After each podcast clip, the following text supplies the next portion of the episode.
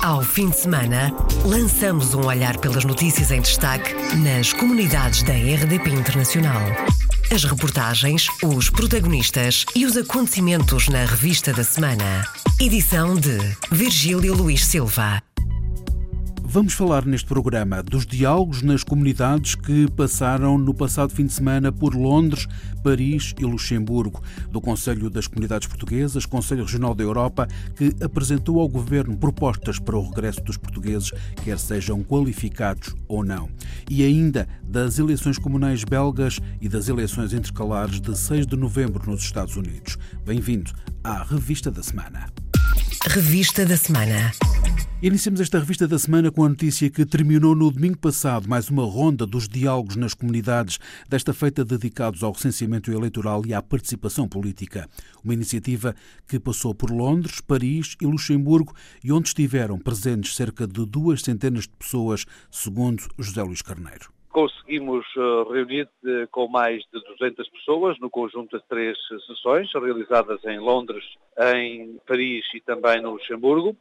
E com estas uh, mais de duas centenas de pessoas foi possível, por um lado, esclarecer que com as alterações à lei do recenseamento eleitoral e também com a alteração às leis eleitorais, os portugueses no estrangeiro vão uh, ver uh, cumpridos objetivos de reforço dos seus direitos eleitorais e dos seus direitos políticos, porque há muito lutavam. O aumento do número de recenseados no estrangeiro, que vai ultrapassar 1 milhão e 400 mil, vai ser um reforço da voz política de quem vive fora de Portugal, diz o secretário de Estado das Comunidades.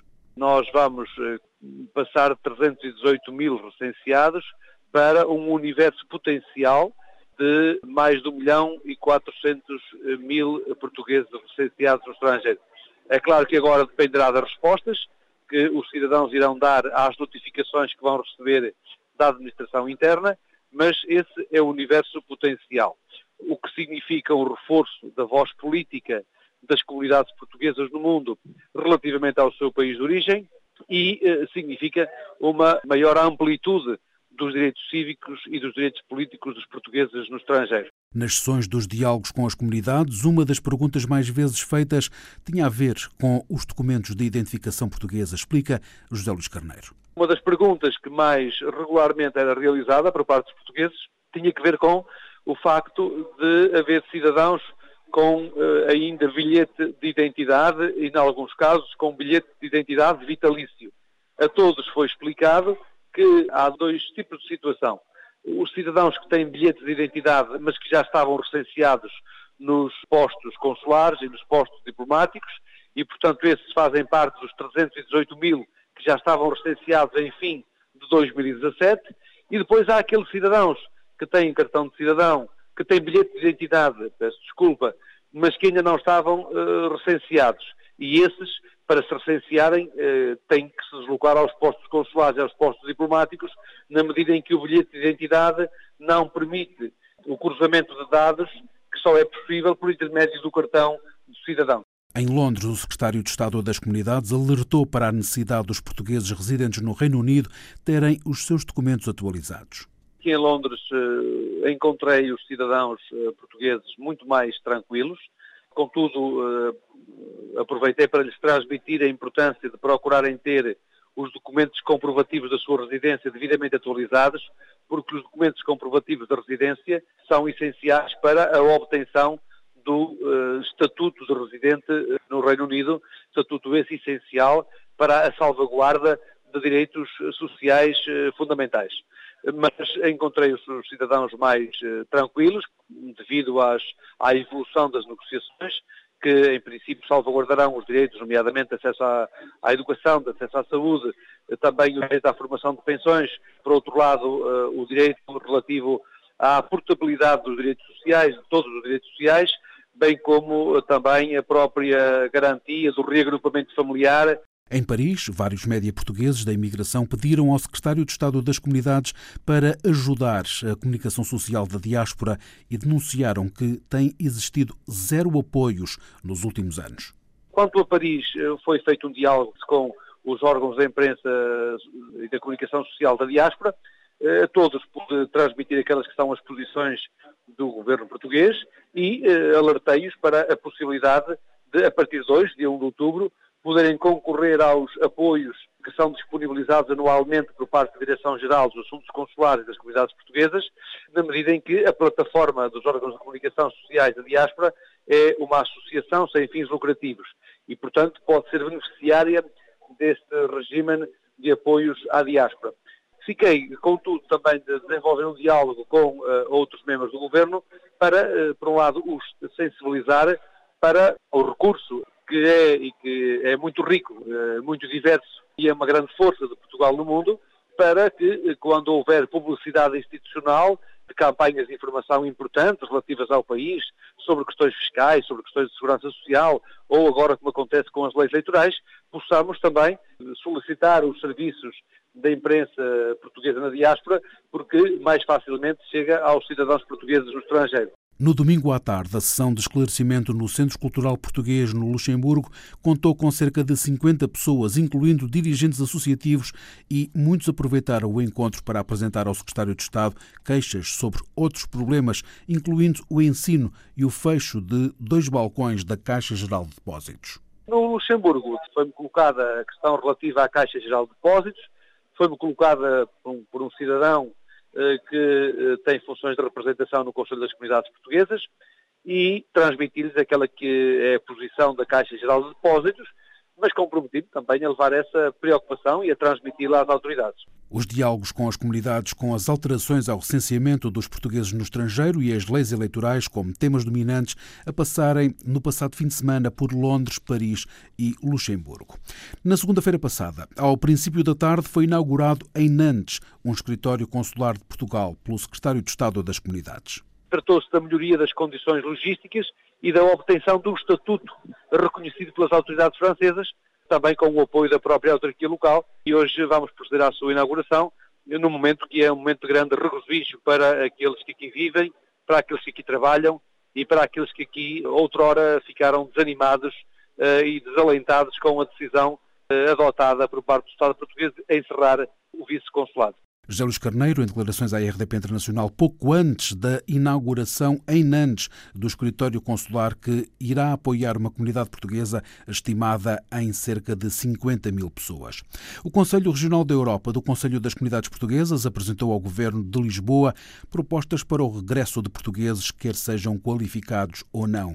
Desde logo, o Conselho Regional da Europa propõe, explica a Presidente Luísa Semedo, apoios à escolarização e ao alojamento promoção de medidas de apoio à instalação, facilitação da escolarização dos filhos, daqueles que regressam, muitas vezes com níveis insuficientes de língua, às vezes os filhos não falam suficientemente português e têm dificuldades em inserir-se depois no sistema educativo português. Outro domínio que é muito importante que é a questão do reconhecimento de diplomas académicos, o apoio ao emprego universitário e científico, à investigação, assim como a valorização da experiência profissional, porque como sabemos quem está fora tem muitas vezes um percurso profissional eh, bastante interessante a nível de aprendizagem de línguas, de trabalho com outro estilo de, de funcionamento de emprego, pode ser interessante também haver esse tipo de partilhas depois quando volta para Portugal.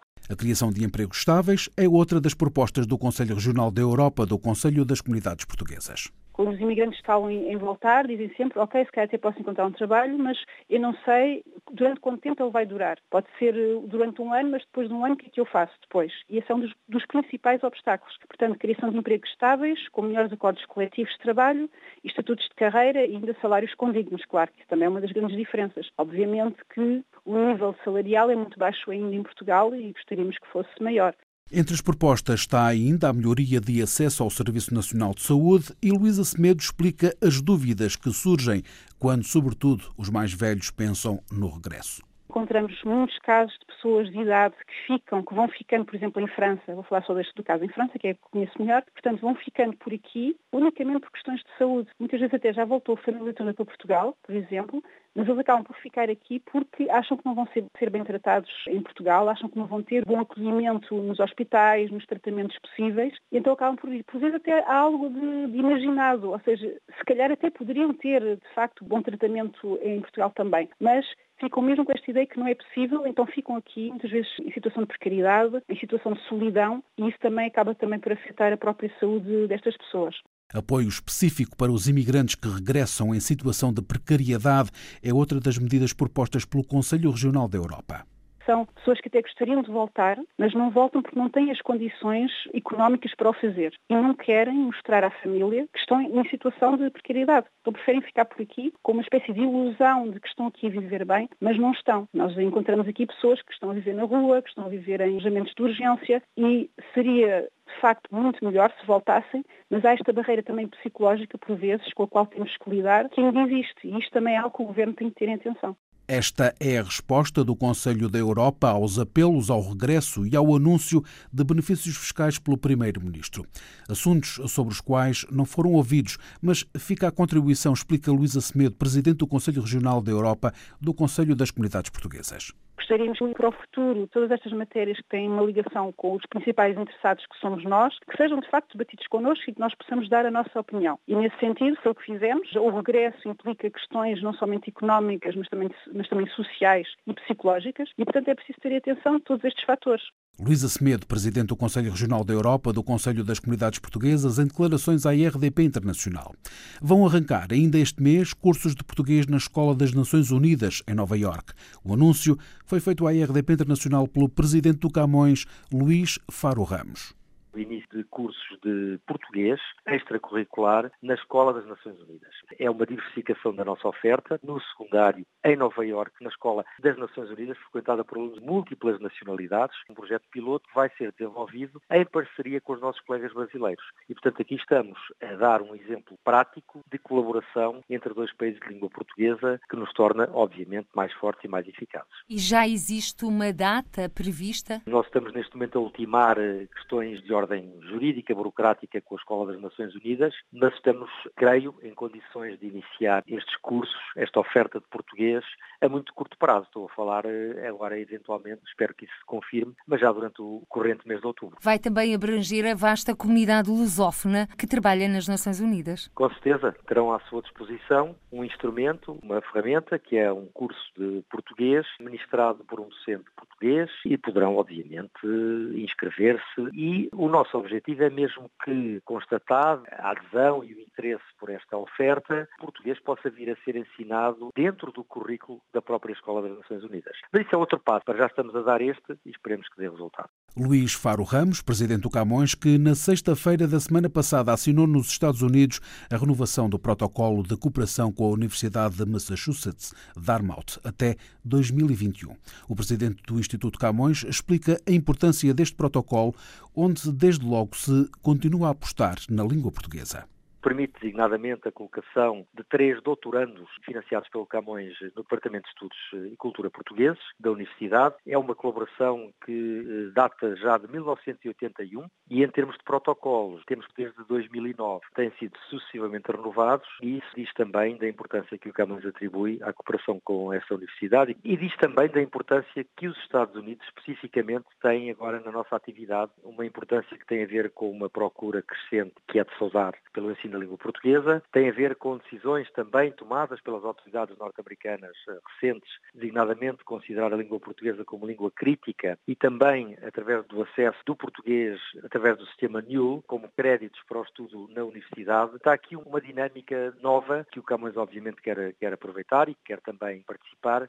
No que se refere à rede de EPE, Ensino de Português no Estrangeiro, o presidente do Camões destaca o aumento de mais cinco cursos conseguimos ter mais cursos, ter mais horários, ter uma rede de professores na rede EPE maior. Nós estamos a preparar na rede, portanto, no ano letivo 2018-2019, e devo salientar que isso inclui não só aqueles países onde o ano letivo já se iniciou, mas também países, nomeadamente na África do Sul, onde o ano letivo se inicia mais tarde, portanto só no princípio de 2019, nós estamos a pensar aumentar os horários para 317 neste ano letivo. Ou seja, mais horários do que no ano letivo anterior? Concretamente penso que mais 5, porque eram 312. Passamos para 317, são mais 5. Luís Faro Ramos, presidente do Camões, Instituto da Cooperação e da Língua, em declarações à jornalista Paula Machado, da RDP Internacional. 92 portugueses ou lusodescendentes são candidatos às eleições comunais belgas de 14 de outubro.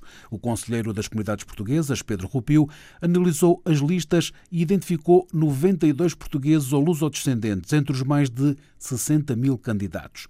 À RDP Internacional, Pedro Rupio manifestou esperança de que cinco candidatos de origem portuguesa sejam eleitos.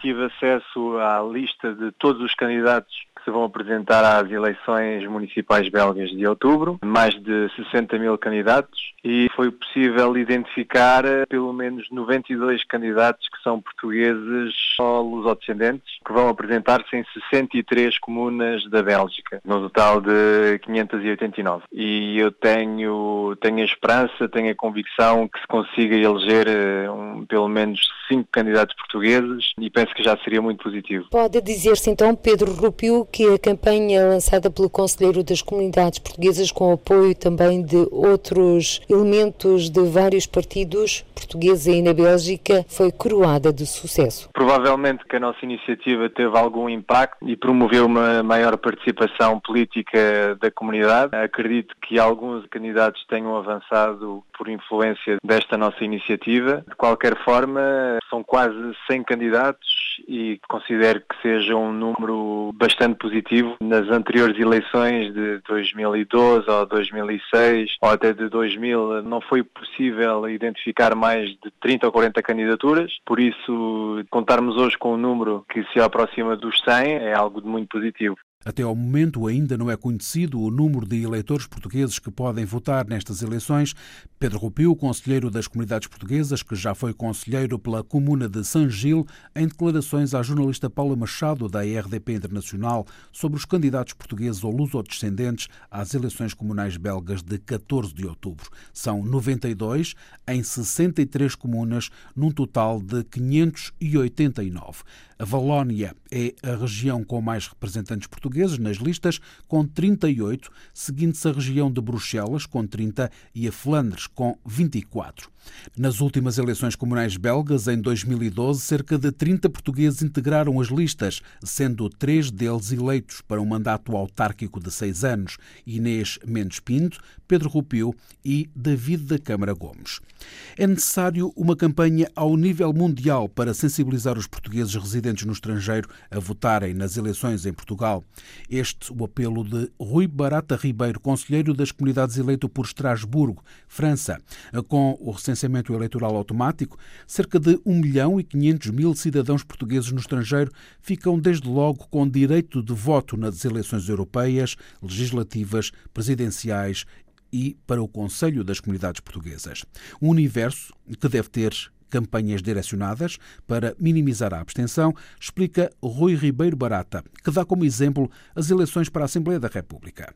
As alterações do recenseamento eleitoral é óbvio que é muitíssimo importante e é se calhar o maior passo para as comunidades portuguesas desde o do 25 de Abril, mas reiterar a mensagem de que isto é responsabilidade de todos. Com esta alteração e se não houver uma visão políticas direcionadas às comunidades portuguesas, de que nas comunidades portuguesas haja uma participação, nem que seja só de 20%, ou seja, não nos podemos admirar, isso é lógico, porque se nós aqui em Portugal não temos uma visão estratégica para com as comunidades portuguesas, ou seja, eu que moro em Estrasburgo, se eu não vejo que o governo de Portugal Portugal implementa políticas direcionadas para as comunidades portuguesas, eu não tenho qualquer incentivo em ir votar. Se em Portugal há 44% de abstenção, é óbvio que no estrangeiro vai haver muito mais. Por isso eu lanço aqui um verdadeiro apelo de que haja uma verdadeira campanha de sensibilização a nível nacional, mas não só em Portugal, isto tem que chegar lá fora. E estes cadernos eleitorais, estas alterações, também temos que pensar como é que isto vai afetar em Portugal. Os cadernos eleitorais, este 1 milhão e 500 mil, onde é que eles estão, estas pessoas? Estas pessoas vão desaparecer das freguesias de Monção, do Porto, de Lisboa, isto vai haver aqui um reequilíbrio. E a minha questão também é se há um trabalho que está a ser feito nesta limpeza dos cadernos eleitorais, que todos sabemos que em Portugal não estão em dia. Há pessoas que já falecidas há muito tempo continuam nos cadernos eleitorais e seria aqui uma boa oportunidade para pôr esses cadernos em dia.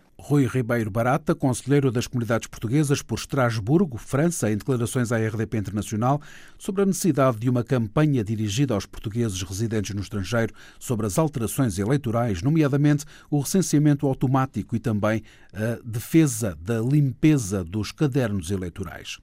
Número recorde nos Estados Unidos, 79 luso-descendentes estão na corrida para cargos públicos na Califórnia nas eleições intercalares de 6 de novembro. Números apurados pela Coligação Luso-Americana da Califórnia, presidida por Dinis Borges temos confirmados 79 luso-descendentes. Ainda continuamos a pesquisa porque há sempre a questão de nomes, particularmente de pessoas de origem portuguesa, mas que não têm nomes portugueses, porque a parte portuguesa vem da parte materna. Muitas vezes têm nomes, ou então nomes que foram americanizados através dos anos, particularmente aqueles que são netos ou bisnetos de imigrantes que vieram de Portugal no fim do século XIX e princípio do século XX. Mas para já temos 79, que é um número recorde, pelo menos neste momento, de luso-descendentes a concorrerem para cargos, desde os três congressistas luso-descendentes aqui do centro da Califórnia até para a Assembleia. Temos dois luso-descendentes concorrendo para a Assembleia Legislativa, portanto, aqui do Estado da Califórnia. E temos uma amálgama de gente que está a concorrer a cargos autárquicos, até mesmo a distritos escolares.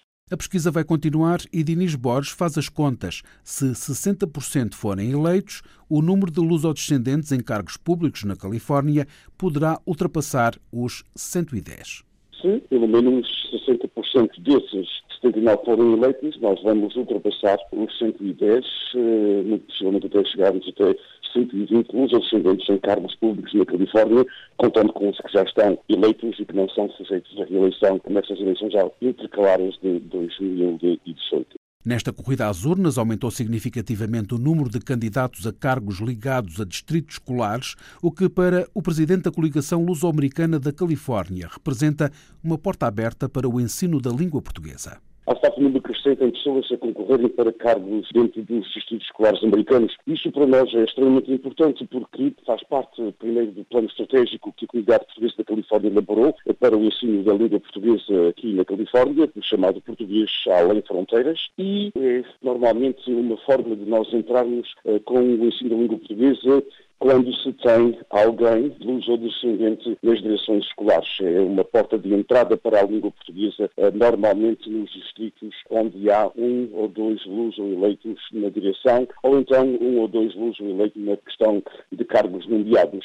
A coligação luso-americana da Califórnia está empenhada na criação de um lobby de apoio a todos os candidatos de origem portuguesa, bem como na participação da comunidade nas eleições de 6 de novembro, como explica Dinis Borges da forma como a coligação está estruturada em termos jurídicos na Califórnia, eh, podemos apoiar em termos de informação, podemos apoiar de várias maneiras, mas não podemos apoiar em termos eh, financeiros. Se queremos fazer isto, estamos a criar um grupo de lobby, PAC, como diz aqui nos Estados da América, e estamos neste momento no processo de legalização. Eh, também estamos, através das redes sociais, criando, portanto, vídeos de cidadãos comuns de, de, de várias partes do Estado da Califórnia, apelando para que as pessoas, de facto, não fiquem em casa no dia 6 de novembro deste ano e são eleições intercalares historicamente nos Estados da América e na Califórnia também. Estamos, de facto, a fazer um esforço duplo para que as pessoas tenham uma voz ativa neste acto eleitoral. Denis Borges, presidente da coligação luso-americana da Califórnia, em declarações à RDP Internacional, e aposta na participação política ativa na comunidade portuguesa na Califórnia nas eleições intercalares de 6 de novembro nos Estados Unidos. Os censos oficiais contam 400 mil portugueses no estado da Califórnia, mas serão cerca de um milhão se forem contabilizados todos os luso-descendentes. Encerramos esta revista da semana com a notícia que em Albufeira está patente ao público desde quinta-feira, 4 de outubro, e até ao fim deste mês, uma exposição de fotografias a lembrar a participação portuguesa na Primeira Grande Guerra. A mostra inclui dezenas de fotografias em estereoscopia, como contou à RDP Internacional Paulo Marques. Exposição que é feita de dezenas e dezenas de fotografias em estereoscopia. O que é estereoscopia? É a 3D da época. Foram imagens únicas tiradas nas trincheiras com a vida dos soldados nas trincheiras.